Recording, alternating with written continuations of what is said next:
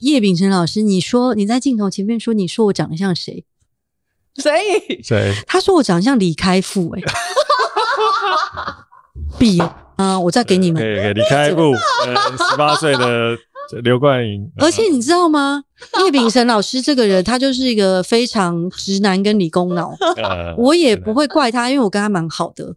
老师棒，老师跟他的快乐伙伴们就在底下留言说：“有像李开复吗？我觉得他长比较像中年晃。”哎、欸，两个会笑太大声。哎、欸，这个照片帮我上在这里。你像中年晃，我给你看照片。So sad，有这么 sad 吗？中年晃哎、欸，而且后来还有一个说长像邱毅。这个这个这个不行，这个、这个这个有过分。这个这个帮我上在这边。你看到我的照片以后，你就觉得其实叶秉生老师说的也没有错。这里是只能喝酒的图书馆，一个出租城建、探索未知的地方。我觉得你误解了。我觉得我跟冠影想的是差不多的。我们像我这样子的创业者，我想到的都是市场没有的东西，它才叫市场。嗯，他想到的都是要有趣先，嗯，然后再来可不可以赚钱摆在比较后面。嗯、没有没有没有没有，对我来说不是呃，这个市场上没有的才叫市场。嗯，那个对我来说就是钱。嗯，对吧？感到。感觉这一集立凡立凡又费离分，什么东西？刚刚，但是我觉得像 Justin 那种，就是另外一个世代的人，嗯，他们是看到这里有钱，对 对，我们来看可不可以把它做有趣一点？对对对对对，他的思考逻辑是那个是那个是另外一个世代的人，对对对对，是另外一个世代的人。因为其实呃，像我们的思考逻辑，我觉得会比较像是哦，我做我喜欢的事情，我觉得我做了一件。我觉得好像社会上需要的事情，那我们来做做看，看看它能不能变有趣，变成就是有有利润。对对对。但像 Justin 或者像贝壳放大大喊，嗯哼，然后我就觉得他们是，哎我，那里是有商机的。那我们用有趣的方式来做，即使那件事情可能不见得是他自己私人觉得有趣的事。嗯但是在那样子的商业模式很稳健的情况下，他们把它做的有趣，这个思考逻辑有点不同。OK，那我我想问一个问题，嗯，如果依照后者的这个思维逻辑来说，就是先知道市场在哪里，嗯，然后我们再来想怎么把它变得有趣，嗯嗯，会不会更寂寞？会不会寂寞？是说他在创业的路上吗？还是呃，应该是说他在成功之后啊，对啊，因为信念上的支持的顺序的先后嘛。嗯，我每一天的生活对我来讲，我因为有这样子的信念而觉得我很充实。嗯，我也不知道为什么。但他们对商业模式的信念也很充实。对啊，所以就是，可是，可是。我并没有觉得寂寞，但是我在他们身上有感受到寂寞啊。嗯，我觉得是人种跟人格特质的不同，有可能。那我觉得，我觉得这个我可以用另外一件事来解释这件事情。嗯、哇，你无痛接到话题里。对对对，，OK，我去尿个尿还、嗯、还是可以接得回来。拿个水，无痛的接回来了。我觉得这个出发点就是，谢谢到最后还是在于。你期待你自己在世的时候受到人家的赞赏？你是说，还是你离世之后受到人家赞赏？哦，在世是 a alive 的 alive 的时候，我觉得这个 Y 是真的。对，就这个差不多就是那个概念。我举个例子，就是你希望你自己当郑南荣，还是你要当蔡蔡英文之类之类的？不然这个比例不见得是很恰当。但是就是你希望你是像反骨一样，在世的时候一张画都没画出去。嗯。但你的画可能可以一百年后、两百年后都还有人在讨论，啊，还是你希还是你希望你在世的时候是有赚到钱，但你的话可能过二十年以后就没有人在讨论。嗯，呃，对自己生存价值的期待，我对自己生存价值的期待，诶，你有在问我吗？有 有，有，对对对，这个就是在问你，就是在问。我对我生存价值的期待很平淡诶，因为嗯。从二十几岁一直那个疯狂工作到现在，我后来觉得，就是像我刚刚说的，四十岁过后以后，我觉得人生的事情很少。然后我有的时候，我看着我外婆的丧礼的时候，我就想说，如果我明天就死掉了，谁会帮我办丧礼？一定有吧，因为我亲戚蛮多的。但在丧礼上，谁会真的为了我的离去 而流泪？对，然后真的觉得很难过，然后时不时想起我们曾经有过的一些，而感到真心的伤痛。可能我觉得这对我来说，我后来觉得。因为富贵如浮云呐，你知道吗？还是我懂，我懂。富贵如浮云，我懂。就是当然有钱这件事情很好。等等，现在是感性的 moment。哎，罐头笑声帮我 mute 掉，抱歉抱歉。罐头那个音轨拉下去啊，还是罐头还在放？呃，可以可以可以可以。阿姨有点不开心。你 说你说，就我觉得，嗯，有的时候但有钱跟成名、工作做得好。依旧是我，就是人生在世会想要追求的事情。如果我顺便获得了，我就会觉得很不错。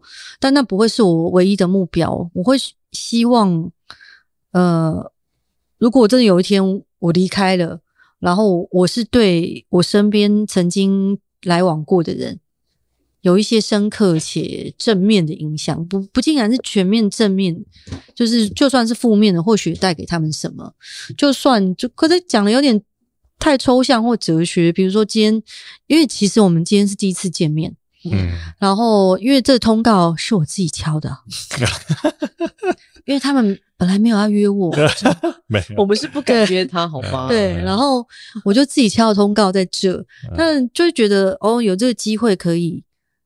呃，在因为我五点来这边嘛，然后现在十点多，就就五六个小时里面，然后我们就没有什么外物的干扰，除了妹妹跟姐姐刚刚在披萨那段加入了之外，然后他们后来又走了，然后我们可以完全没有外物的影响之下去进行谈话，然后交换想法。那我觉得这件事情对人生来说是很珍贵，对我来说非常非常的珍贵，而且我不需要去。想说，呃，我讲出这些话，你们会怎么 judge 我？嗯，因为你们两个给我的感觉就是，你们不会 judge 我，就算是我会觉得，哦，那那个评论我可能也是，我我会想要知道，就算好或不好，那我就觉得，哦，那就是这样子，因为那是一个很珍贵的事情，所以我觉得人跟人的交流，跟那个我所爱的人，跟我所碰到的人留下来的这些东西。其实那是我想要去完成的。那这个答案听起来有点抽象，可是那个跟世俗的成就连接在一起。比如说，如果可能我，我我会希望我现在在比我现在在更为有钱一点，所以我可以让身边的人过得很很开心。因为我在俗世上的成就动机，比如说，如果说我有核心价值，那可能是呃，比如说我功成名就，我变得有名，或我变得更 rich。那因为我很喜欢把钱花在周围的人身上。那我可以只去当阿霞，然后就是款待大家，嗯嗯，我觉得真的很开心。那如果有一天我真的不小心就先登出了，那大家在我的告别式上可能会想起我有趣可爱跟 貌美如花的那一面，嗯，然后我就会觉得我所留下来其实就是这样子，因为外婆过世跟有春。今年八月就时不时在进急诊这件事情，然后我就想说，哦，生命真的其实是很脆弱的。但外婆这个余韵一直下来，然后到有春动不动就一副快要死掉样子。然后他第一次进急诊的时候，我就超崩溃的，因为那个动物的急诊室是一个一个小笼子这样子，嗯，然后他们就会在里面打点滴，或者是接那种什么心跳的机器，然后吸氧气什么的，然后每一个格子大概就是这样子。然后，当然大型犬会在外面，然后中小型犬就是这样一格一格住在那。然后所有的呃主人饲主都是非常崩溃，就是你可能没有养过猫狗的人比较难有这种感觉，就是所有你看到的饲主都是哦，然后那是跟你小孩进击对，因为其实差不多意思啊。我以前在小日子的时候有一个编辑，然后他在半年内他阿嬷过世，at the same time 他的狗也过世了。嗯，然后他阿妈过世的时候，他没有请假，就请了一天丧假回去做家祭。嗯、然后那他狗过世的时候，他那个跟我情商说，他想要休息一阵子。我说，但是那个阿妈过新的时尊，你奶啊。对，然后他就不一样，不一样。对，他就说，嗯，这么说，或许阿嬷听起来会有点刺耳，可是狗狗过世的时候，感觉实在太冲击，嗯，因为它是非常一个高密度出现在你生活里的，对，哎，不一样。然后，而且宠物对人的爱是非常单纯，因为它就是无限制的一直给你爱爱爱爱爱，对你爱爱爱不完的这种感觉。你是不是要假装没听过这首歌？但是你又播放了罐头笑声，然后所以那个时候。就是大家四组都四组都在那个急诊室里面崩溃，然后我旁边的那个呃有春的隔壁邻居是一个病重的马尔济斯，他就是已经非常不舒服，可能感觉有点站不起来这样，然后妈妈、姐姐、妹妹就围着，全部围在笼子前面这样一直哭，然后他叫桃子那个狗。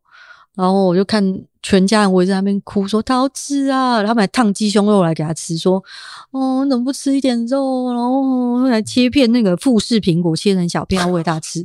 然后说桃子，你是不是真的很不舒服？然后什么的，然后就看到一个烫着三本头就电棒卷的那种阿北在后面，然后穿的很紧的 polo 衫，然后他的金色皮带带扣到我的腰线这边，嗯、不用形容这么贴切，哎，要有一个现实。历历在目的形象，你懂吗？这样很有形象。有有有，然后他就一直在后面这样子踱步走。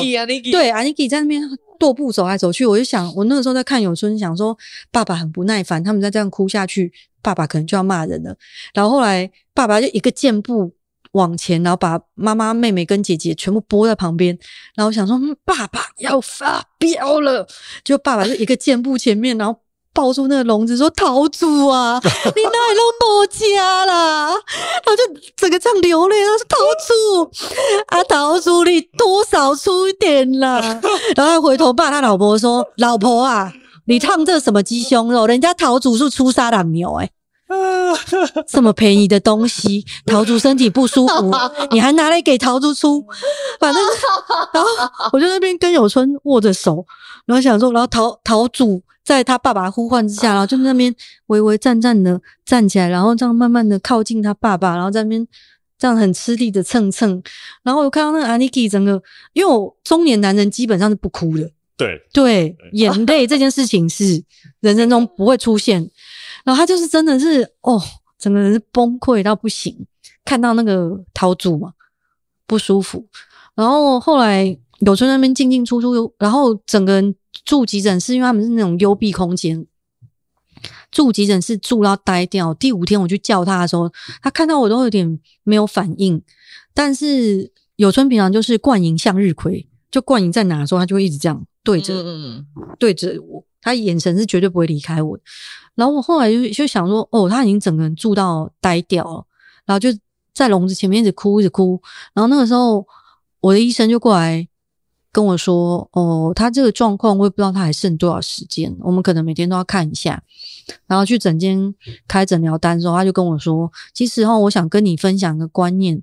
他说，因为饲主通常会很难过，但是他说猫跟狗就是除了人类之外的动物呢，对生死都看得非常开，因为嗯，对他们没有不舍这件事情，嗯，他们也不会在现实生活中盘旋不去。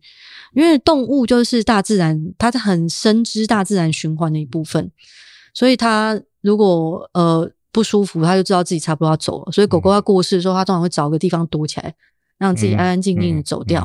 嗯，嗯嗯嗯，所以我医生就安慰我说：“哦，其实那个饲主在那边哭啊，然后狗只会觉得，嗯，为什么你现在会那么难过啊？我就是差不多要毕业了这样。那猫狗对整个。”离世这件事情，他是看得很淡，因为生跟死都是大自然循环的一部分，他、嗯、就是要去下个地方。然后身心灵界有个说法，就是会当猫狗的灵魂，下一世就是要变成人，所以他前一站会先去当比较有灵性的动物，观察一下人类在干嘛。然后像猫的话，就会先来奴役一下人类之类的。所以医生的意思就是说。嗯、呃，其实猫狗看对这件事情看得很淡，而且呢，最重要的是猫跟狗，呃，大部分的动物的痛觉都没有人类这么明显啊。嗯，所以你看它好像很不舒服或真的很痛，还好，因为它没有像人类的痛觉神经那么密，所以你的它的痛跟它的舍不得是，就是当然是我们。所建构出来的世界。那对于宇宙跟大自然，生跟死跟灭，就是就是这么一回事。嗯，简单来说，人人类的想象的世界，就回到你一开始讲，对，想象的世界其实相对是比较大的，真的。然后，不管是痛楚也好，压、啊、抑也好，或者你受到的这个危害也好，嗯、其实其实相对的是现实世界可能。没有这么严重，真的啊。然后后来我就想说，如果人的生命就是，其实你也不知道你哪天会走，说不定明天，对啊，对，说不定后天或者是什么时候，嗯。然后我想说，如果既然真的是你不知道那个人生的终点线什么时候会拉起来，然后就被宣告说，哎，你跑完喽，其实你这一生就是毕业了。所以我只就是我是过了四十岁，然后再加上外婆跟有春的事情的时候，我才觉得。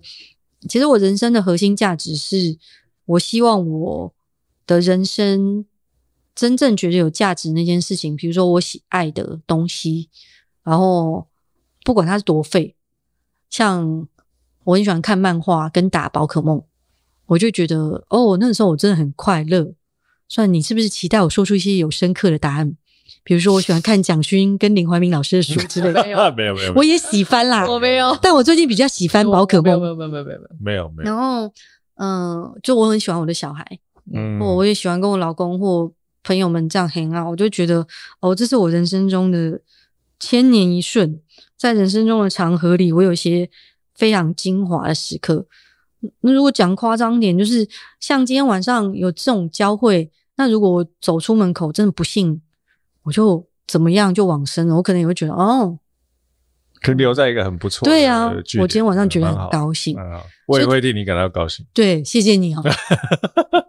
靠腰，这是真真的就是没有你你对啊，核心价值的话，对，我们从这样的对话的过程中，你就会发现人其实是很矛盾的嘛。嗯，我我我不是觉得人很矛盾，我觉得人很很怎么说呢，就是。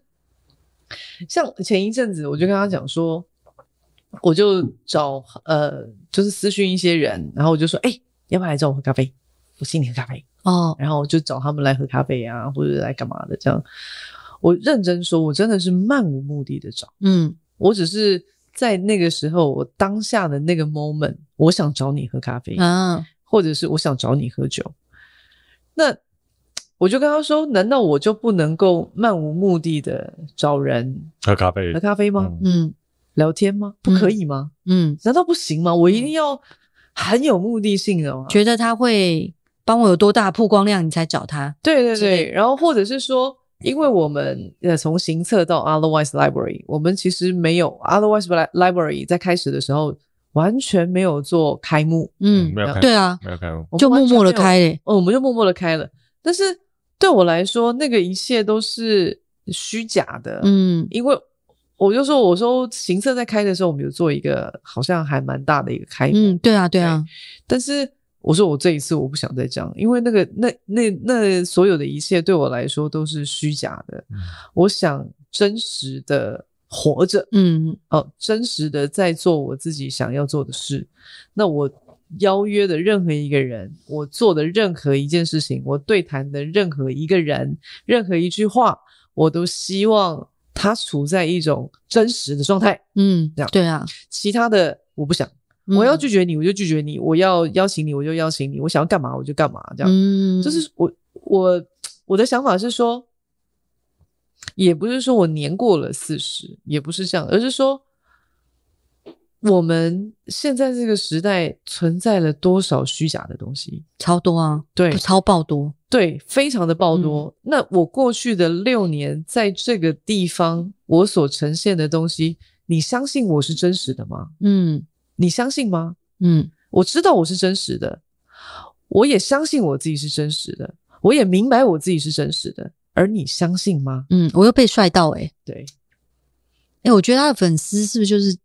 也是斯德哥尔摩，是被他帅。嗯嗯，那你也是爱他帅吗？你也爱他帅？没有，有很多女生都觉得他超帅的。对啊，很多 T 都很喜欢他，真的。但是我是认真的这么觉得，帅起来不得了，真的。那你知道，我自从我们做了图书馆以后，我就相信我所有的一切都是真实的。嗯，为什么？你知道吗？嗯，因为图书馆跟餐厅图书馆是不会有钱的，嗯，餐厅是我要赚钱的，嗯，那我就懂了。在我这个壳里头，我以前的壳叫餐厅，嗯，你觉得我想要赚钱，所以你不会相信我现在对你的任何一个举动说的任何一句话是真实的。嗯，反正你终究还是要赚钱的嘛，嗯、对，这样子，对对对对对。嗯、可是因为现在图书馆嘛，嗯，原来你真的要做，因为你真的没有在赚钱。对，我的内心戏是不是演得很好？对，就是这样。嗯，嗯，所以我就觉得说，这个世界对我来说全部都是假的。嗯，因为你只是在看这个东西而已，真的。对，所以对我来讲都是假的。又被帅到。但我觉得。这个世界很妙一个事情哦，就听完你们两个刚刚讲的，我觉得很妙一件事情。哎、欸，我觉得你这集是不是话算多？我说话算多啊？对啊，因为他平常有时候会，我有时候常常就就呃，对啊，对啊，mute 掉，mute 掉了。那是因为我可能没有 catch 到，或是讲的内容我没有所以抓到什么。你觉得我还算好聊哦？好聊，好聊，好聊。我我我忽然就 catch 到一个东西，就是嗯，我觉得人真的很矛盾，嗯，就是。人如果没有理想，你会觉得你活得没有意义。对啊，但你如果想了很多，你会觉得你活得很痛苦。真的，你又希望你有理想、有追求，你会觉得你自己活着。嗯，但是同时你会觉得很痛苦，所以你看到生死的时候，你希望你跟狗狗一样，比较看淡一切。嗯，而且那是比较明智的做法。嗯，所以你就在这个明智的做法跟。不合理的追求当中，不停的摆荡跟挣扎，啊、嗯，所有人大概都是在处在这个状态里面，嗯，只是哪个多一点，哪个少一点而已。我觉得没有人能够逃逃避这个。我觉得是我们两个比较会摆荡，诶，他好像不会哦，他不太会，他其实也会。我摆荡的幅度比你们可能更大，他摆荡的内容可能比比我们更大。嗯，我们的摆荡可能还是这样这样这样，他是这样这样这样。我我我是完全处在极端里面的人。嗯嗯，就是我。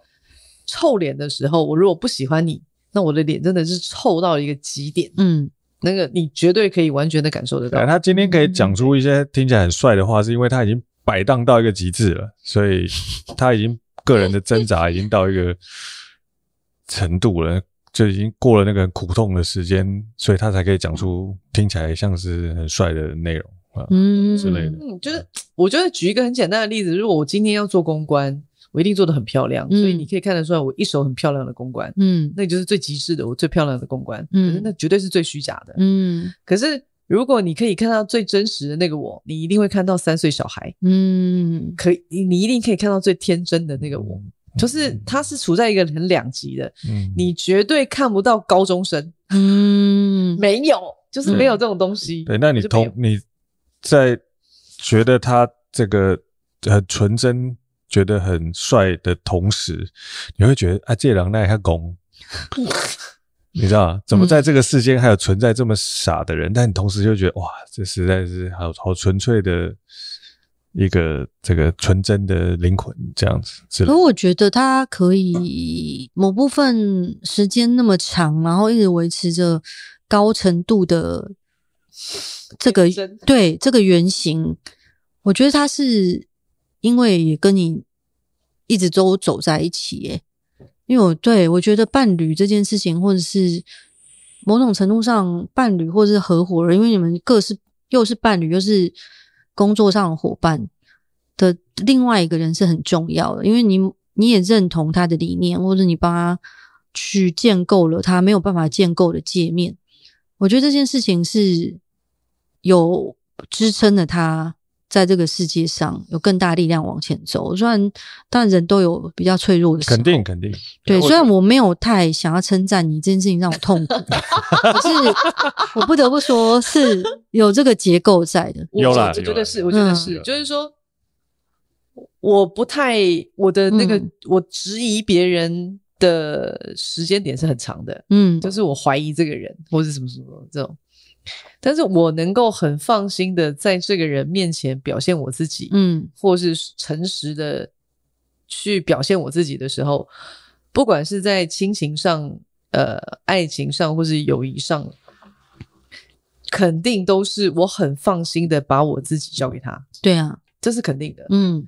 但是不不不在乎这个时间的长短，嗯嗯。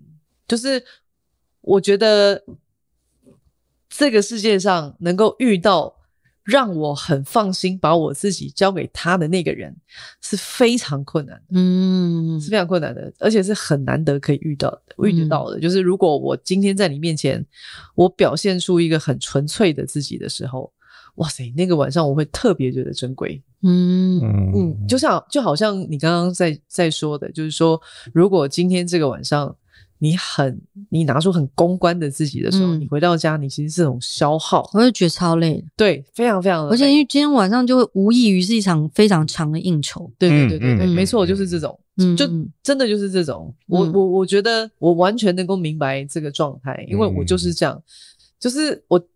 死生跟我自己说：“我说我再也不应酬。嗯” 他那个“再”字麦应该爆掉了。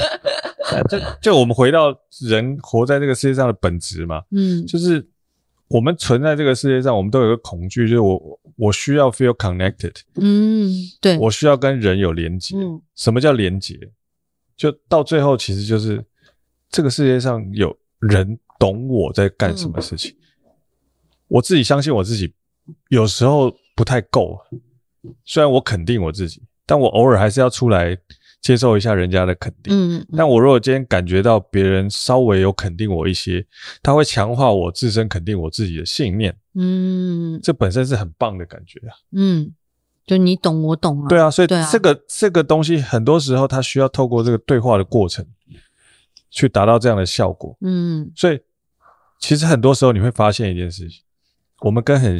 很走得很近的朋友的对话都不会感觉太好，嗯，很多时候我们跟陌生人的对话，嗯，有时候反而你会感觉到很棒，嗯、为什么？因为陌生人对你没有期待，啊，对，也没有设限，没有，他对你没有要求，对，他会很很真实的去评断或回应回应，回应你再讲出来这句话，嗯，很多时候是这样，嗯，那有时候你会感觉到说，哦，这个陌生人其实很理解我。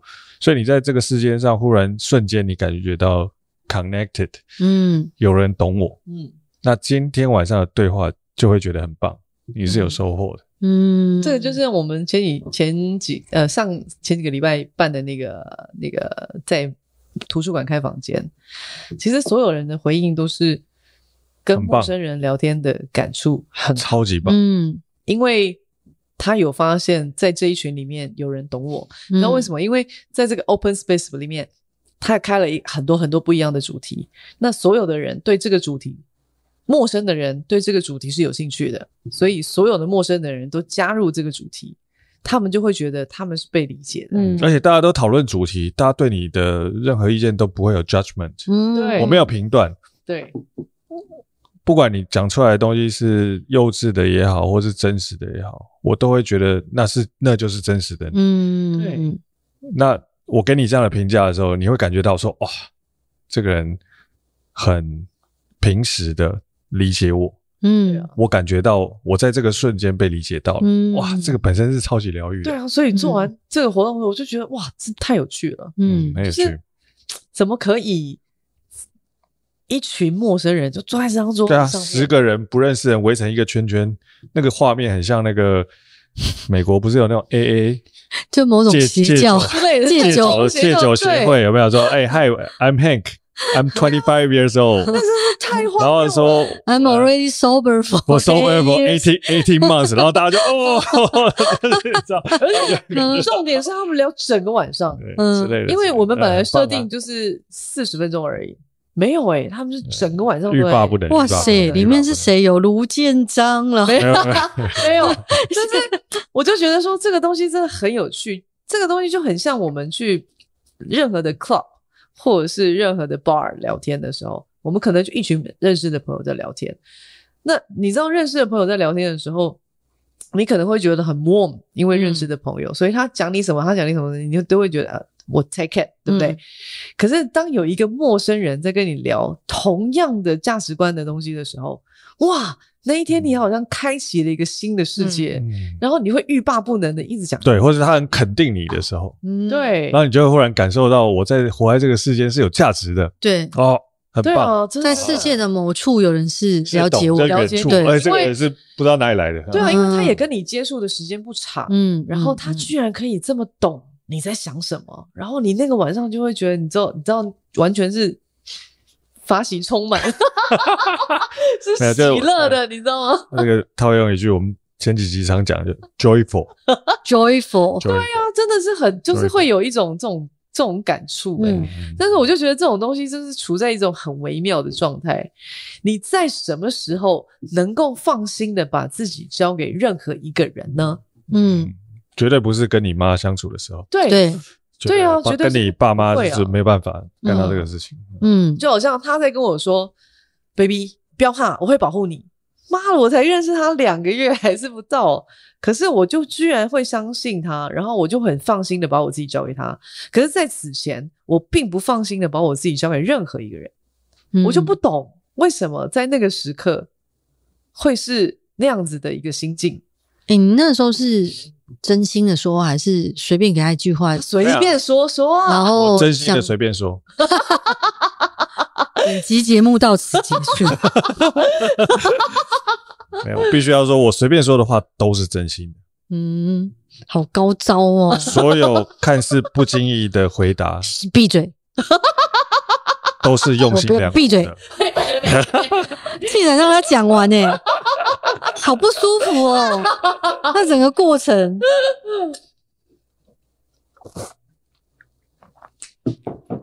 我觉得你们听众喜欢听你们节目，就是，嗯，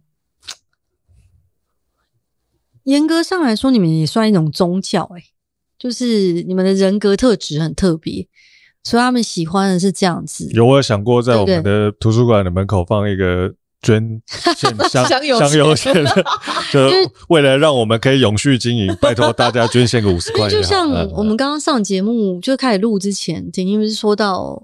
就是有些素昧平生的人，然后跟你聊天的时候会突然泪崩，对，或者会问你说，你从来都没有质疑过自己，或觉你都过得去吗？这样子，是因为你，你就像你说我很像光性，嗯，其实我不是，但我也觉得你都很帅，然后这种帅就会觉得，我其实因为我不帅，我个人完全不帅，然后我做事总是会想很久。而且我有选择障碍症，我连去吃黑白切我都要看很久。我也有，我也有。是猪舌还是猪耳朵还是猪头皮还是猪肝脸？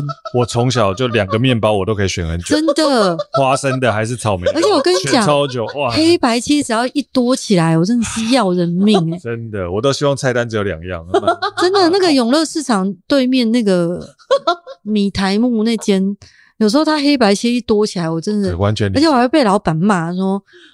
赶快先呐，对啊，对，然后就又更紧张，选不出来，因为肯定给人家感觉就是很帅气嘛，笃定了他。对，但是就像你说，他可能在那个荡秋千中已经，但你不要以为他没有摆荡，他他有，他有啊，他有。可是我我摆荡的时间比呃，他苦难的时间比我们长很多很多，嗯，这是真的。可是我觉得，凡是真心让你觉得帅的人。他必经历过常人所不能的痛苦，嗯，不然他就不是真帅，嗯、因为帅假帅的人很多，你知道吗？对，同意，同意。对啊，你会觉得哦，他帅完以后，你就会哦，好哦，据点，嗯，有啊，有一阵子我就问他说，我要不要帮你开一个电视频道？嗯，因为有那个青海无上师，但是我我我我他就是他就是那种入世的宗教领袖，嗯，入入世的对吧？他是他是，因为我觉得他很。一种奇妙的魅力是说，有点体会为什么那个你的就是陌生人粉丝来，或者是离职员工来跟你谈话会想要泪崩的原因，是因为其实大部分的人，其实我觉得全部的人活在世界上，你没有一天是不迷惘的。因为我常常去学校讲座，或者是我跟年轻的 OL 讲座，他们都会说哦，真的很困惑，什么时候我才可以不再困惑？然后我就会跟他们讲说，其实我我人生中没有一天不再困惑的，因为你总是会去思索，然后外面的事情都在改变，所以你也会改变，你就会想说，我这样是真的好吗？然后或者是我是不是可以更好？那我以前学到那些东西对我到底有没有帮助？但大部分的人会停留在这个挣扎的层次，然后就一直在那边，然后慢慢的晦涩起来。然后脸色也是菜掉这样子，嗯、但婷婷她就是在摆荡完以后，他虽然可能还在剧烈摆荡，嗯，但是你就是会给人家一种笃定感，因为。我老娘知道我还在想，可是老娘就是还在想，老娘哎就是会想了下去，哎这音 音轨是不是入错？配到山东腔，那不反正哎呀你自己入一下，就是你知道你嗯、呃，可能你也在挣扎或者也在痛苦，可是我觉得你是很直面在对这件事情。直交对决，对，直交对决，就是在修行上，人家说是直面这件事情，嗯、你就不会逃避任何要迎面而来的事。就是对我，我跟你说，我很享受所有迎面而来的痛。对，就是你来，然后啪，没有。或许他，或许他帅的那个内容，就是因为他没有在怕。对，是不怕，因为我们都比较胆小。对，但不大部分人，包括我也会卷进去。我我有时候都觉得我自己胆子比较小。嗯，而且有时候，比如说。像我，我有大概三四年前，我忘了什么事情，但我只记得我的感觉，就是我很，呃，我那时候很焦虑，不知道是工作上哪个 project，然后很担心，比如说消费者的评价或其他人的评价、老板的评价，或者是我同事的评价。然后那阵子，因为那个我我本人是环保小尖兵嘛，然后所以夏天的时候，我都想说。那个，我跟我老公开同台冷气就好了。然后那个时候，我爸妈带妈妈出去玩，就我女儿。然后我老公睡在床上，因为我不想跟他睡在一起，他打呼很大声。嗯，然后我就在他的房间打地铺，然后买了一个比较厚的床垫，很舒服床垫，我就睡在。你都听不到他的打呼声吗？比较远 他那一间还蛮大。哎、欸，那个婷婷女士，请你发对重点好吗？重点发重点。我说这样就不会听到吗？比较远，就有一种白噪音的感觉。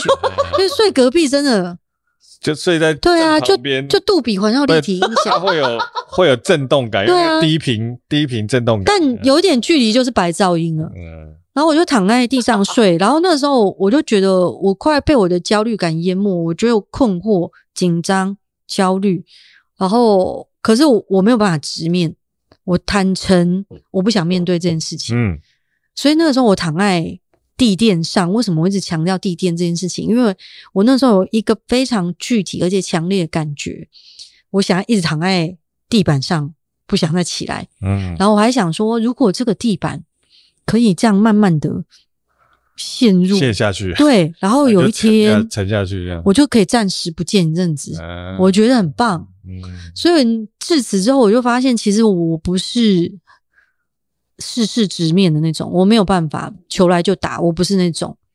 所以我觉得你的帅就是你勇于挥棒，就算你落空了，你还是会挥。你就老娘哎哎、欸，音轨又入错，对不对？老娘老娘就是挥啊，问题来就打，球来就打。对，就算你没有打成功，你会挥吧？但我觉得有时候。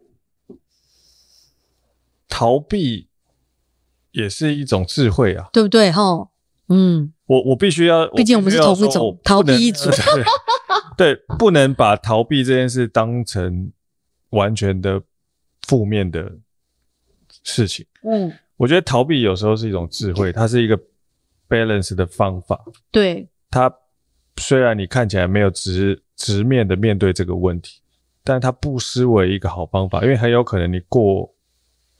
你只是直面这个问题，可能让你在瞬间情绪上上下下，然后过了呃一两天之后，你就达到一个平衡，然后你就找到这个问题的答案。嗯。但逃避有时候不见得是坏事，因为它可以让你花十年、二十年去解决这个心里面的结。没错，而且是比较缓和的方式。因为我那个时候就是逃避以后，我就觉得我把那个情绪封存起来，当然。呃，在后面的人生的几年，就是会有一些间歇事情让我想到这件，然后就慢慢的会把那些情绪解开。但刚刚讲到帅不帅这件事情，我觉得帅度就是在于求来就打这件事情，其实很帅。嗯，但嗯，at the same time，我们并没有否认你依旧可以去选择逃避。嗯。但你你可以选择逃避，我们没有给他负面的评价。嗯，但是像他这种人的存在呢，在中间画一条线。像他那种人的存在呢，其实是他当然他有他的辛苦，跟他一定有挣扎，然后挥棒落空的时候，他依旧会觉得很不爽。但是看着有这样子的人在世界上，你就会觉得，因为逃避的时候，你总是会某种程度上的痛苦，嗯，然后会会不会想逃避会逃避会怀疑自己，对，然后你会想着会不会我这样逃了以后，我就不会再回来？当然你有可能会这样想，可是看到像婷婷这种人，你就会觉得，哎呦，你看人家都还是可以挥。他还是帅，他也但对啊，这种人辛苦了。对，这种人。但是我我我要讲的一件事，就是说我也有逃避的时候，真的哦，有我有逃避的时候，就是说，其实我觉得我们现在啊，现在处在一种你们其实是左脑思考的人，我是右脑思考，就是他其实是一样，对我来讲就是回荡在两边的人，但是那一边的逃避跟这一边的逃避其实是不太一样的。嗯，这一边有逃避。我们这一边一定也有逃避，嗯，他不是我，我绝对不不说，我绝对不会去说，我从来没有逃避的时候有，因为我思考一件事情，我不是说我不逃避，我是用好花好几年的时间去思考，但是我并不会让别人知道我在思考这件事情，嗯，那大家就会觉得说我好像思考完了，我球来就打，只是我。在思考的这个过程里面，没有人知道我在思考这件事情，嗯、因为我反应比较慢吧？真的真的吗？真的真的，我的反应真的比较慢。我每一次在听到很多人在讲一件事情，然后我其实不是很懂的时候，我完全没办法回应诶、欸。然后我的回应可能还要过有很长一段时间，而且时间不等长。那你就会在现场这样呵呵呵呵，对之类的。但是我我真的从来没有。或者是我就不说话了，嗯、就是我我我的反应其实真的没有那么快，因为我需要思考的时间比较长。因为你们的语言出来对我来说，我要转成画面，嗯，那我的画面要转转转转转转转到我自己演完，那要很长，嗯。所以我刚刚在想一件事情是，会不会我们逃避的东西其实不一样？其实是不一样的。我可能可能像我们这种比较入世的人，就是比较相对现实的人。嗯我们逃避的其实是理想，嗯，那像他这种比较出世的人，就比较理想性格的人，他逃避也是现实，现实，嗯，对。对，人人都有自己逃避的，只是面向不一样，逃避的内容不一样，逃避的，逃避的本质是相同，对对，嗯，每一个人都有逃避的时候，因为。我觉得人的情绪是这样子，有点像颜色光谱，但你有喜怒哀乐，然后这这贪嗔痴各种，这一直演算下去。对对对，然后每一种喜怒哀乐都可以衍生下去，更细分成各种不同细微的情绪。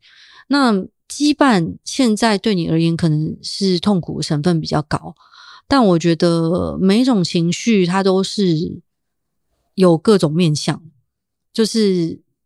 痛苦一定伴随着往日的快乐，你一定曾经跟他有过好的吧？嗯嗯，所以肯定的，对啊，所以你才会觉得我现在他不在，或他不在我身边，或是我好像没有得到他这件事情，让我觉得非常的失落跟痛苦。冠莹真的是一个很很真实的人，这个他，他完全没有在顾他的形象，觉得是一个很高的赞美。对啊，没有没有，我觉得，而且其实我每次采访的时候也差不多会。都是这个样子。这个年代真实是一个很难得的，但我觉得可能媒体朋友想要呈现的是我某一面，嗯，所以即使我都是这样，如果他不要他会抓一个他不要是太难聊的人，我我其实都是这样子，呃，但他还是会，因为大家喜欢看成功者。我懂，我懂，我懂，嗯，我懂。因为我上次听那一集你的 podcast，我就觉得，哎呦，这个人怎么讲话这么毫无。毫无遮拦，哪一集呀？就你在跟年轻朋友分享你的这个转职的这个心路历程啊，然后就传授了很多这种厚黑学的这个 这个黑暗的内心的这个。因为其实我不是很正规的什么什么外商公司高阶经理人的那种哦，所以你说做多少业绩往上爬，但我的每一个奇异的转职的链接点都是。我觉得我刚好有遇到贵人，就是遇到想要一起做事的伙伴，或遇到想要介绍我去那间公司的老板。那我觉得这件事情就是有点微妙。如果你在工工作上面完全不想要以诚待人的话，嗯哼，其实你在人生的时间会蛮痛苦的，因为你大部分、嗯、大部分时间你都是用假面在面对大家嘛。嗯，对，嗯。但我很想问你一个问题，就是说。时代就是这个时代整个大环境的一切会影响到你吗？嗯，你说工作环境的变化吗？嗯，或者是整个大时代的一个变化会影响到你吗？嗯，一定会啊。可是我，嗯，你怎么去看待这一切呢？嗯，你为什么会想要问这个问题？因为我就是一个很容易被时代影响的人。你会？对，底揪。我我我是我是我的确是，啊、就是说。我我在从内而外跟从外而内的状态不太一样，嗯，就是从外而内的时候，就是这个时代会影响我，就是或许是我怎么去看待这个时代，那这是一个部分，跟呃这个时代的变化，我怎么去应对，也会也会影响到嗯，对啊，我是会的，嗯，所以你不会吗？我会，而且因为我觉得。我的可能工作的产业，我一直都在跟很年轻的人一起工作。嗯，就是我从二十九岁开始在红海工作当发言人以后，就是我二十九岁的时候，我就带学校刚毕业出来的人当我的小团队，直到现在还是。但是时间的轴拉开来看以后，这些学校毕业的新鲜人，现在其实都小我一轮多了。嗯。所以那个时代的更迭的冲击其实是很明显的，嗯，因为他们对这个生活环境跟工作上目标的需求，还有整个大环境的需求是完全不同。对。然后我在想说，我有没有觉得自己过时，或者是我有没有回应到这个社会上的需要我的地方？我好像不太会这样想。某种程度上，我在工作上。一直不太焦虑，我在工作上比较挺挺，因为 我工作上很挺挺，我的那个摆荡不定的那一面，我的惯影处在我的私生活当中。嗯但我在工作上其实是很挺挺的，因为我觉得我是挺挺变一个形容词，对，是一个挺挺挺来子。我在工作上是非常挺挺的，我会一直，因为其实我在工作上是呃一个创意。无限的，我就是一直点子跟精力是会用不完的。对，所以我向来都只有觉得年轻的伙伴可能跟不上那么快，嗯，但我不会觉得我落在时代的后面。而且我有时候会想说，因为我的朋友会跟我讲说，哦，他他们觉得现在工作速度没有那么快，因为毕竟在四十到四十五岁或者到五十岁中间，可能会觉得，尤其在一般公司的行号里，那危机感会比较重，因为。这中间这一段的人，当然你上面有妈妈，下面有小孩，你要一直工作，因为你要养家，大部分人是这样子。嗯嗯嗯。然后，呃，三十几岁的主管，如果他能力稍好，可能就会超过你，所以他们就会有点焦虑感。我当然偶尔也会想，可是我会觉得，因为对我所工作的产业来说，我觉得工作这件事情上讲的理想一点。就是找到一件你有兴趣的事，而那件事情最好又有人会付钱叫你做。但我我永远都是在找这件事情，所以我觉得我刚好都是有找到，所以在那个我做事情的领域，我是去决定要怎么走的方向。嗯，哦，我懂了。嗯嗯，我我们的那个挣扎的点不太一样。嗯，就是说，我现在想问的就是说，因为。我我我挣扎的部分不会是在我跟年轻的人工作，我跟人跟人之间，嗯，而不是我觉得我是处在一个我跟这个时代之间。嗯，就像前一阵子我常常跟他讲说，我就说我实在不太能够适应这个时代的速度太快。嗯，嗯，这件事情就是我对于人，我可能如果我现在面对的这个人，他的讲话的速度很快，我可能也没办法。哦，讲到这个我也很挺挺。我不会管，就因为我我觉得在工作场域里，我就会觉得我就是我自己那个时代，然后我就是我这个速度。所以如果他的 tempo 非常快，或者是因为在工作场域里面会有遇到各式各样的对象，然后嗯、呃，其实外商公司的专业经理人他有一种非常快速的 tempo，对，然后他们会一个很目标导向，对，然后各种专业术语的堆砌。然后那种状况其实，而且呃，外商公司其实它会自诩为在世界的 trend 上面，但对我来说，这个事情都就是不不我就是对这方面我是很挺挺，我就是说，哎、你这这个专业术语其实不用堆的那么多，就是对我来说比较简单，就是我现在想做的，然后我们聚焦核心价值，那你能不能做？因为就是我才是这个时代，哦，我懂了，你就对，呃，而且我也不喜欢，就像我们刚刚前面有录到的嘛，我们刚刚也聊了。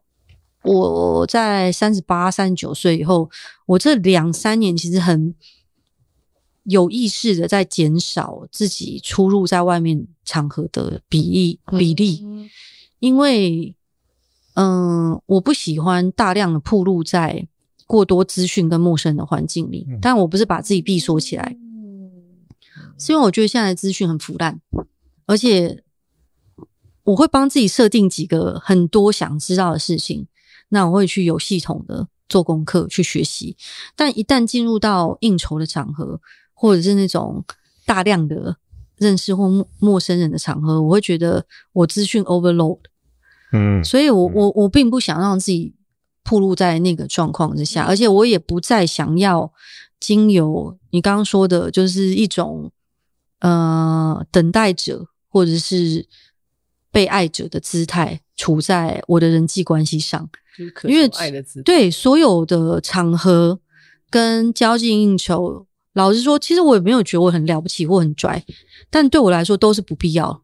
嗯，所以其实老实说，我今天早上我超早起来，我七点半就在录节目了，这完全打破我的作息。七点半录节目，所以我六点就出门。所以我助理一直今天跟我讲说：“诶，你晚上还要去录行测节目，你可以吗？”因为其实我平常的。电池没有这么长，嗯，可是我只就是我能出来的时间，我有帮自己设限好，因为我体力就这样子，嗯、还有家庭要顾，对，然后我的能量其实就这样子，嗯、而且我觉得你 over exposure 这件事情会让自己的雷达慢慢的变得不敏锐，你没有办法去判断什么事情是你真正要去吸收的，然后你过度接受娱乐的资讯，这件事情会让我在做决定的时候丧失。判准，所以有几件，比如说一个礼拜计划做好了以后，我会有几个行程是我一定要去，那中间安插进来的可能可有可无。所以今天对我来说最重要的事情就是早上这个节目跟晚上，虽然说拉的很长，可是我还是会一定会去把它完成，因为那就是我的 tempo。今天的我，嗯，是要这样子去过。所以如果说会不会觉得时代过得比我要快，或者是慢，可能在我的世界里，我的时间感是我自己决定，我没有跟别人的时间感有任何的交错，没有，再也就是都没有，然后。嗯，就像有时候去餐厅，老板很熟，他说：“哦，今天什么熟客来？你来，你来。”就是接到这这种电话的时候，三十五岁我可能会觉得很高兴，我是一个交际花，嗯，就有有人有有人需要我，对，是个妹子，你是个妹子。妹子虽然说 猫下去的老板陈陆宽说你不是辣种妹子，但俺还是一个妹子啊。但是，哎，我想，我想，嗯，我我在我的时区里面呢。我想问一个问题啊，你你在工作上听起来是一个超级笃定的人，嗯，但你人生中有恐惧吗？超多的啊。你害怕什么？哦，我很害怕不被爱这种事情。在爱情的关系里面，其实我会非常的去假装我不是在等待或者是被爱的。像刚刚听众朋友问那个问题，如果没有羁绊，是不是会比较快乐？然后你刚刚说的那个泼友的故事嘛，对。然后因为我以前的爱情的关系，我所有的恋爱里面，我都是被甩的哦，每一段。但是为什么？是因为我没有办法去处理离别的场面，而且我也我没有办法跟别人说我不想要这段关系，我害怕冲突场面啊，呃，而且我也不想要。我懂，对，让人感觉不被爱，我也不想要正视自己不爱了这件事情。懂，对你懂吧？懂，我觉得我我我差不多。我们陈景会的 member 应该懂。我也是，我也是，我你知道这个世界上有个神秘的团体叫做陈景会，那那个会就是只收长得好看的人，你知道吗？我懂。没有，他他讲，因为我长得不好看，所以我没有进入。没有，他讲的那内容完全懂。对啊，就就没有办法解释，而且所以我就会拖拖拖拖到最后，然后对方会觉得好像我也不见了，或者是我越来越摆烂。然后他说啊，不然我们就分手吧。然后就是，我就会 突然觉得松了一口气，很开心。好啊，好啊。然后又要不能表现出太高兴的样子。对对对，我懂，我懂，这个我懂，这个我懂。所以我每段每段关系里面，其实我都是一个，我觉得是一个里面也没有什么成败论英雄，但我就是一个非常能暖的角色，被动的人。被动的等待者，被动被动，对，等待别人去爱他，跟等待等待别人把他甩了，对对对。但其实那个都是你可以主导的，对。但是我不会去主导这件事情。但是这个害怕跟原型，嗯，可能我不知道。我小时候长得很丑吧？我大部我人生中大部分的时间都长得很丑。我跟你讲，我这不是，我不觉得是这样。我觉得是诶，我觉得不是诶，而且我镜头在哪？叶秉辰老师，那 Q 人家对不对？我跟你说，俺跟你们两个说，俺俺最近发现，在社群媒体上有个很流行的活动，叫做 po 上自己十八岁的照。哦，有有有，最近这两天很多。结果俺之前也 po 了。叶叶丙成老师，你说你在镜头前面说，你说我长得像谁？谁？谁？他说我长得像李开复，哎，毕业。十八岁的你像李开复吗？你干嘛 repeat？呃，这什么鬼东西？哎，可以帮我调资料照片在这边吗？我再给你们。可以，可以。李开复，呃，十八岁的刘冠颖。而且你知道吗？叶秉辰老师这个人，他就是一个非常直男跟理工脑。我也不会怪他，因为我跟他蛮好的。老师棒，也就是说出实话。而且你知道，老师就是物以类聚，其他人都是杰出又直男脑的理工男。老师。跟他的快乐伙伴们就在底下留言说：“有像李开复吗？我觉得他长得比较像中年晃。”哎，两个会笑太大声，可以咯。够了。中年中年晃的弟弟，中年寻跟他是同学吗？嗯，所以你们两个 fully understand 中年晃长。这知道。中年晃，我们曾经是同事，因为哎，这个照片帮我上在这里。你像中年晃，我给你看照片。so sad，有这么 sad 吗？中年晃哎，而且后来还有一个说长像邱毅。这个这个这个不行，这这个这个有过分。哎，我我就问，这个侮辱，这个李开复、中年晃跟邱毅哪一个比较侮辱人？不是这三个为什么会有关联性？等一下，这三个没有。我跟你讲，你看到我的照片，帮我上在这边。你看到我的照片以后，你就觉得其实叶丙成老师说的也没有错。老师会是这么受欢迎的教授，都是有原因的。帮我上在这，那卡的刚刚好哦。什么鬼东西？所以我在想说，是不是我人生中大部分时间都长得不好看？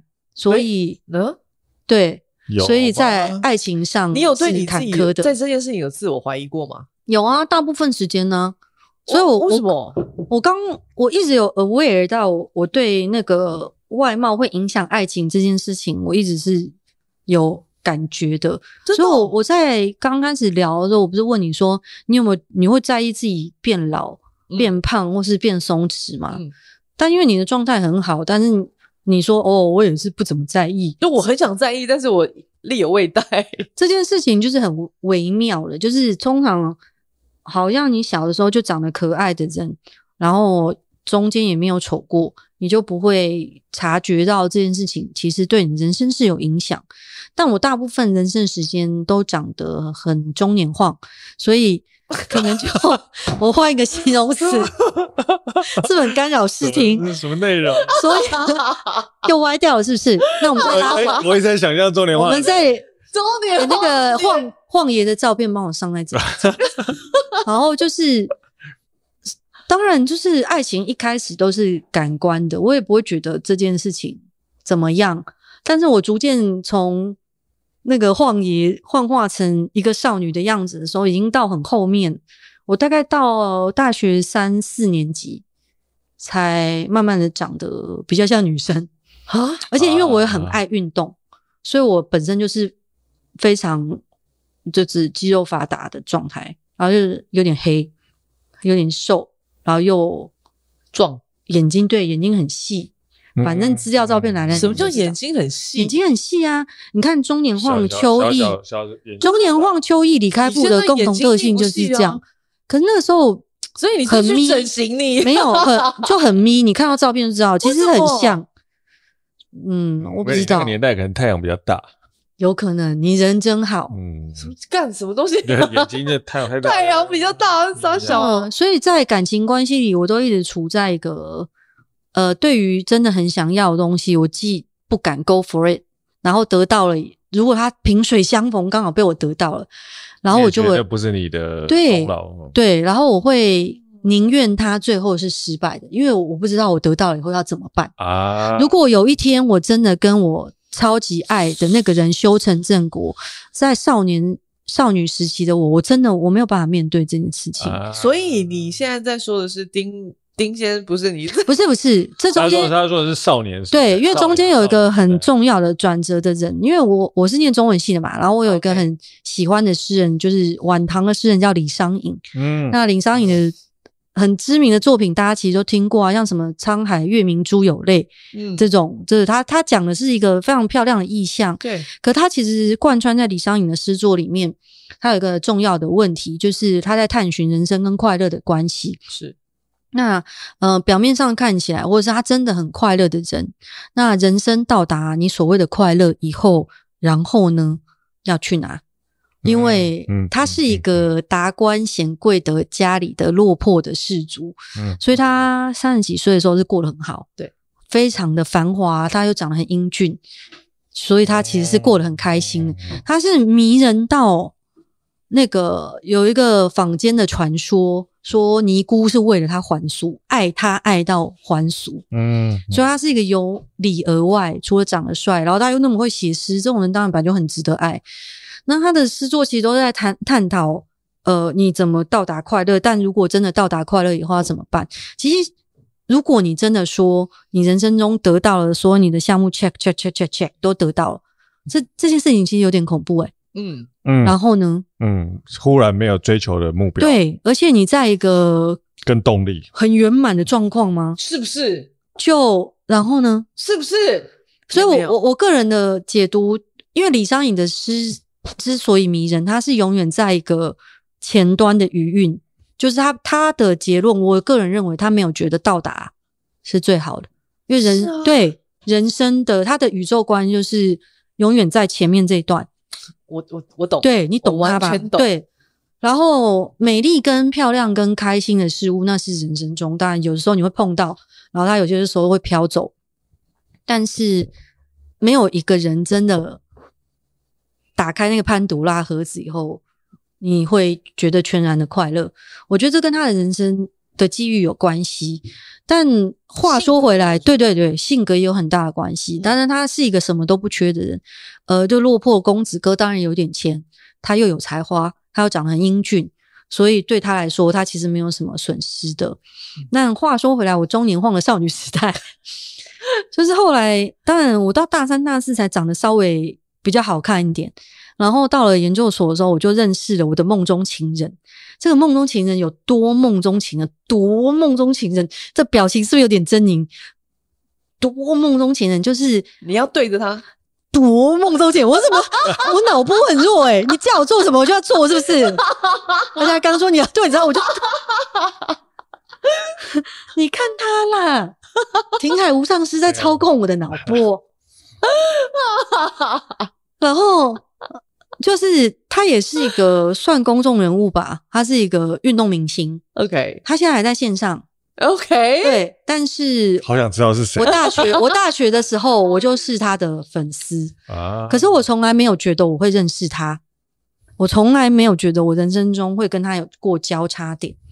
毕竟我大部分时间都在学校里呀、啊，我是一个乖巧又会念书的孩子，而且又长得有点丑。但我不待在学校，要去哪呢？然后后来到了。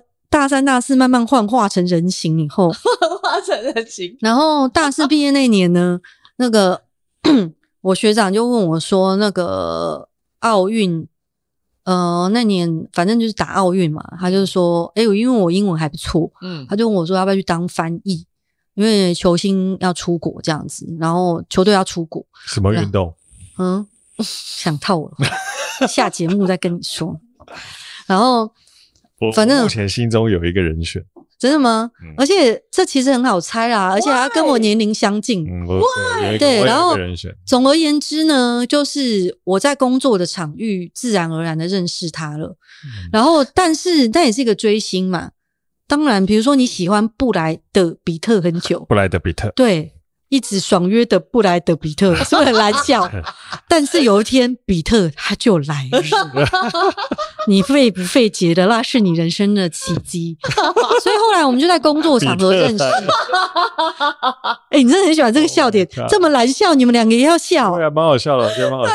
比特来了，嗯，彼特来了，然后呢，彼特，比特，反正在工作场合我们就认识了。我觉得这是一个好的开始，因为。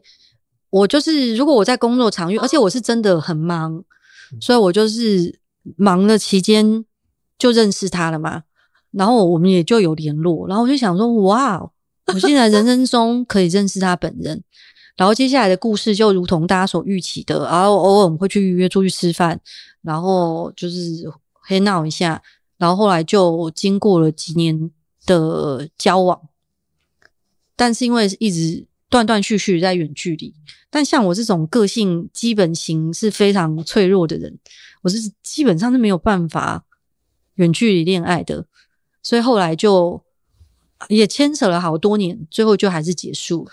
可是我记得我就是在远距离恋情之间，就是无限的自我虐待跟发脾对他发脾气这件事情，然后后来他就是因为他这样越讲个人。的资料交代越多，就是有点好开心，我也很真诚啊。比较比较小的时候就出去国外了，那那个男生。然后后来，然后因为在这样子的关系之下，而且我觉得每个感情关系某种程度上都是反映你个人的人格特质，嗯，你的脆弱跟孔雀开屏的强项，同时之间会展现在那个关系里。那我的脆弱就是我。我对自己当然没有自信啊，毕竟叶秉辰老师都说我是离开，慢慢脸变恐怖，好歹是个亚洲很重要的人物。对，而且后来我的哦，我跟你讲，叶秉辰老师靠腰到什么程度？这边要消音哦，叶秉辰老师。逼到什么程度？就是他在说：“哎、你真的很像李开复哎。”然后我那个就是高中的时候有认识一些建中的同学，然后建中的同学就在底下帮我留言说：“老师，就是台大电机系的同学们说，老师叶师，你知道吗？”他真的很多人追，然后叶秉成老师还继续回说：“你也知道，我们那个年代的，就是理工男呢，对那个科技公司都是有点憧憬的。李开复贵为一个科技公司的总裁，大家总总是会有点移情作用。”好靠北啊！导师到底想说到什么程度？到底有多像？Anyway，反正后来就是在那个感情关系里，就充分的暴露我的弱项。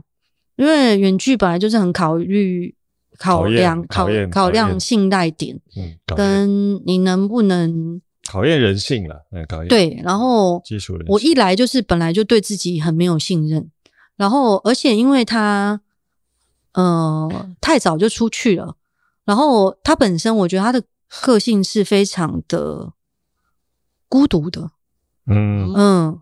他的他其实跟人是很有距离感的，他是很孤僻啊，对，他是很客气的，非常有礼貌的人。但你不管跟他相处多久，像我的朋友都说，哦，他感觉好像是很好相处，可是你不会觉得跟他真的很好。所以后来有一次我就跟他大发怒说，哦，我真的是没有觉得说我们这段关系有什么必要存续下去这样子。然后因为每天晚上十点我们都约好用。哦，这是一个很年龄感的符号要出现。刚刚讲的 MSN 对，然后我们那时候就是用 Skype，Skype，Skype 在视讯，Skype。然后我们那是什么？Skype 那是什么？少在那边装不知道哦。然后就用 Skype，每天十点就约好要视讯这样。然后所以就算晚上跟同学出出去吃宵夜，也要匆匆忙忙赶快跟他视讯。然后后来久了以后，我就觉得他好像也没有跟我说什么啊。然后。而且我也不知道他晚上去哪，有的时候回来视讯，他看起来是喝过酒的样子，然后我就觉得整个很不爽，然后就跟他讲说，我觉得我没有这关系到有什么存续的必要，然后每天这样那个讲电话啊，然后有时候他又没有讲什么重要的事情，然后他后来就整个，因为他是非常。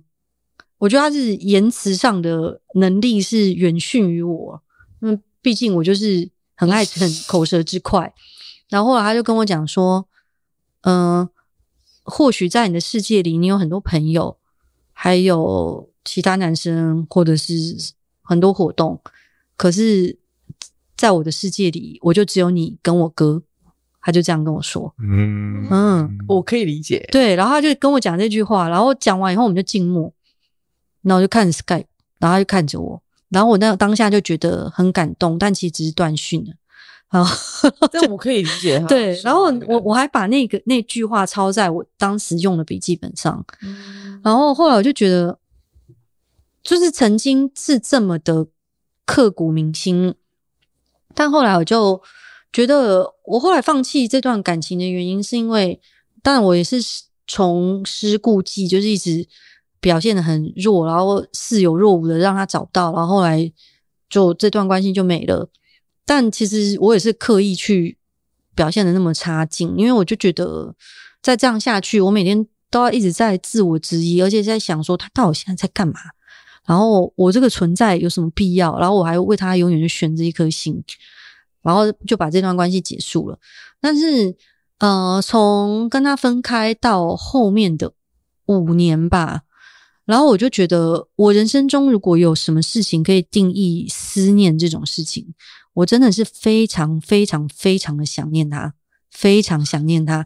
可是我们这中间五年，我们都没有联络，完全没有哦，完全没有。你为什么会觉得你很思念他？就是因为我很喜，我就是很喜欢他，我很爱他。然后，而且我那个时候，因为我很早就开始开车，然后他回来的时候，就是。我的副驾驶座都是调整到他坐的位置，然后只要有人有朋友上来坐过，我就会调回去原来原本的副的角度。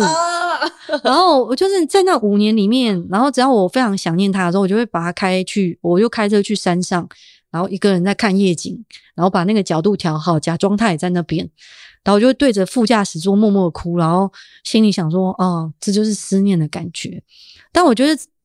我也不会说那种感觉很痛苦，因为虽然我没有得到这段关系，可是我觉得我得到了我情感上可能我想要得到，就是我是一个很自溺的人。我懂，嗯，我得到了思念，理解理解，思念跟牵挂跟爱，这是你需要的。对，那我我能不能问你最后一个问题？嗯，就是对你来说，浪漫是什么？哦。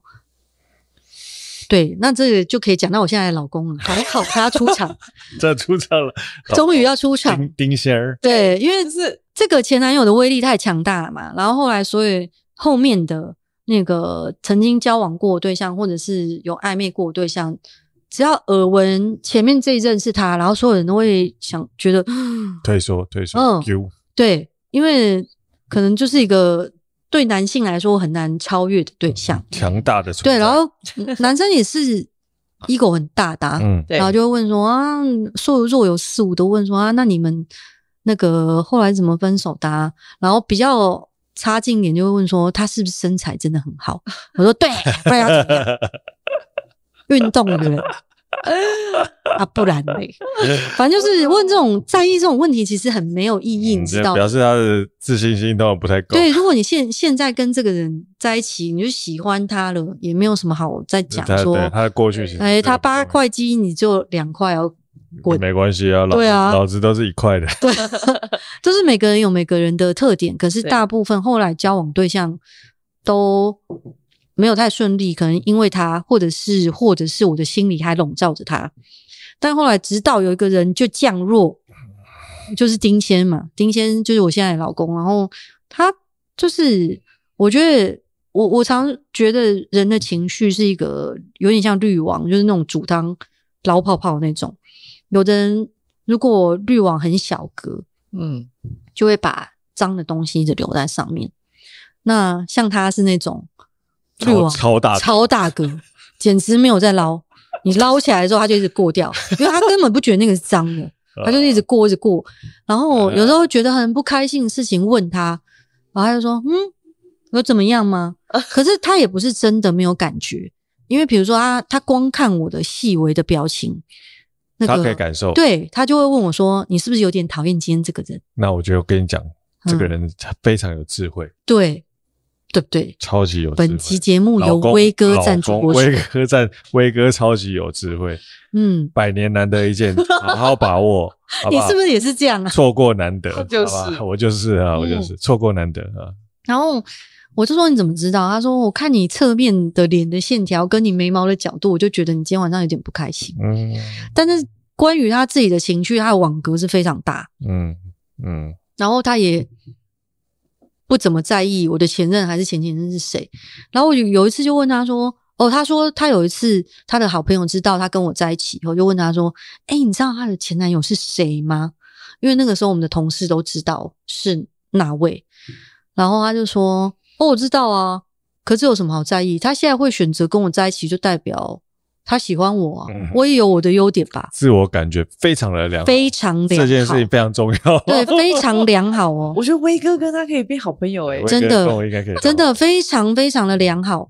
而且我们在一起的时候，因为威哥家，我刚刚有跟你们两个分享嘛，他是外省第二代，真的哦。他爸爸如果还在世的话，应该已经九十几岁，所以他是真的第二代，就是外省老兵的第二代。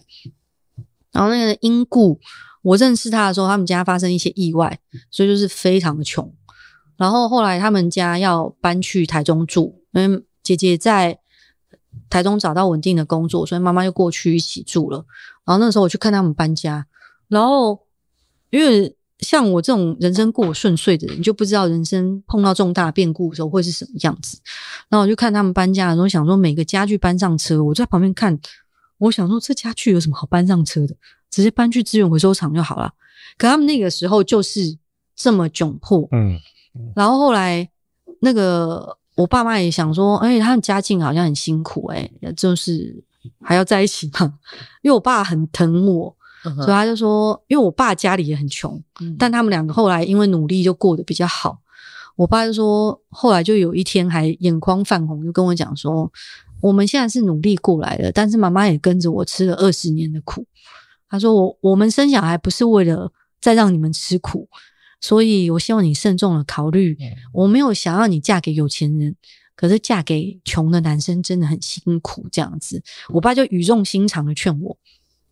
然后后来那个我也没有跟威哥说，但我就想说，嗯，我有，我当然知道他的家境是一穷二白的，但我后来观察他讲到浪漫是什么这件事情。”我后来就呃回想到有一次，呃，我工作上非常的不开心，但他那一天刚好要出国去出差，然后可是我那天真的我忘记什么事，因为好几年前十几年前了，受到重大打击，然后我就在办公室一直哭，然后。跟他讲电话的时候，他就说：“哎、你是不是在哭啊？”然后我就说：“我没有啊。”然后用强作镇定的语气跟他讲，就是捏着大腿。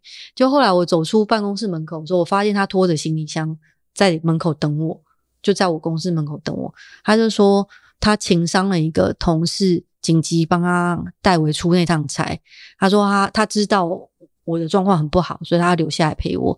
然后那那次，然后他就跟我说：“嗯。”我知道你爸妈介意我是就是两手空空的人，可是他就说有钱的人不一定会给你更多，但如果我有十块，你就有十块；我有一百块，你就有一百块。OK，对不对？你有买单吗？我，我超爱我，我你买单了哈？听起来我都超爱威哥的。你也恋爱了是不是？你也恋爱了是不是？我最后最后的最后，真的很想问你，这最后一个问题就是：嗯、对你来说，爱是什么？嗯，这是个大哉问诶。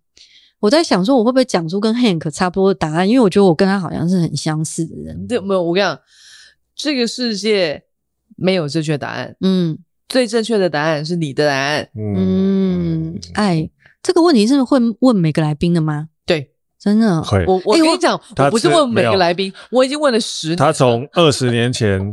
跟大家吃麻辣火锅的时候，他就会忽然在大家聊得很开心，吃饭吃得很开心。爱是什么？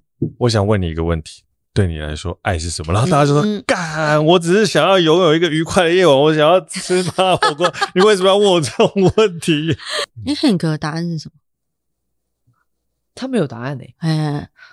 哎，你你你有跟我讲过？因为我觉得这个问题是一个大哉问，其实还蛮难回答的。嗯，这个也很有趣的一件事情就是，面对这样的大灾问啊，通常你可以很笃定的回答这个问题的时候，要么是代表你非常的绝，对这个世间非常的绝望，嗯，要么你非常的勇敢的去面对这个世界所有的困难。嗯嗯嗯所以你通常遇到这个问题，你如果会觉得很窘迫的话，表示你对这个世间相对的还不够勇敢。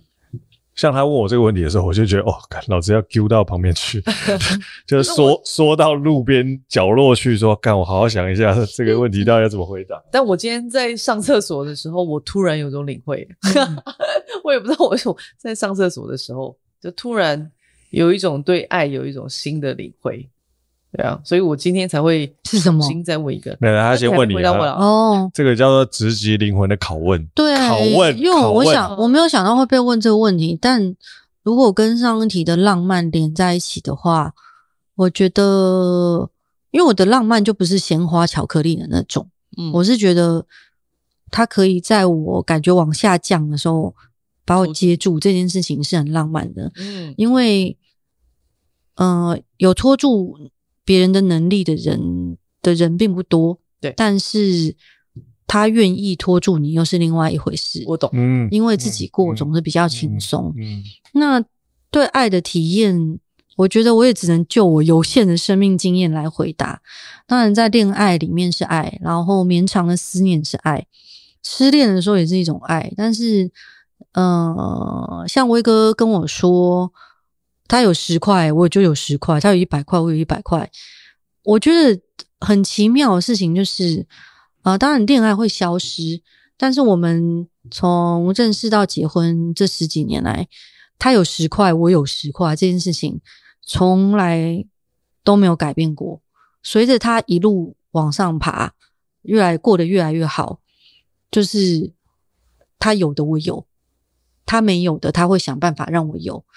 那后来随着小孩的出生，我又对爱有另外一层体悟。我觉得对我来说，就是威哥所教我的，同时间我也体现在妈妈身上，就是他是一个能够愿意伸出手接住别人的时刻，然后支撑着你过那个破碎跟黑暗的时光。虽然我觉得这世界上没有人，任何人是完整的个体。我不相信有完整无瑕的灵魂，没有这种人。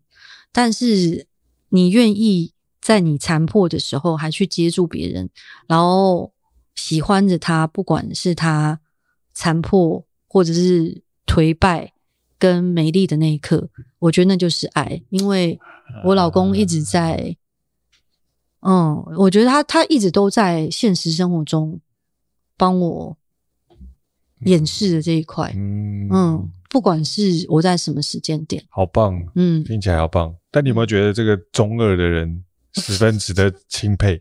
对，我跟你我跟你说，他现在就是把他自己跟威哥就是画上一个，因为我我我一我觉得他们有一点像。因为他们回话的频率其实很像，对，所以他们现在他现在的状态就是处在他觉得他跟威的威哥是我画上等号，嗯，所以他的问题，我觉得威哥在这个这个时候讲一个夸奖威哥的话，就等于夸奖他了，对，一种回力标。没有，我觉得威哥在这种时刻是超超级帅的，我都很想要，帅到一个我都很想要认识他了，嗯，真的。对，人生其实大部分时间是很痛苦的啦。回到那个读者的问题，嗯，大部分时间是痛苦的啊。你回想你人生中，呃，大部分时间因为快乐是这么的稀少，所以他才会感觉很珍贵。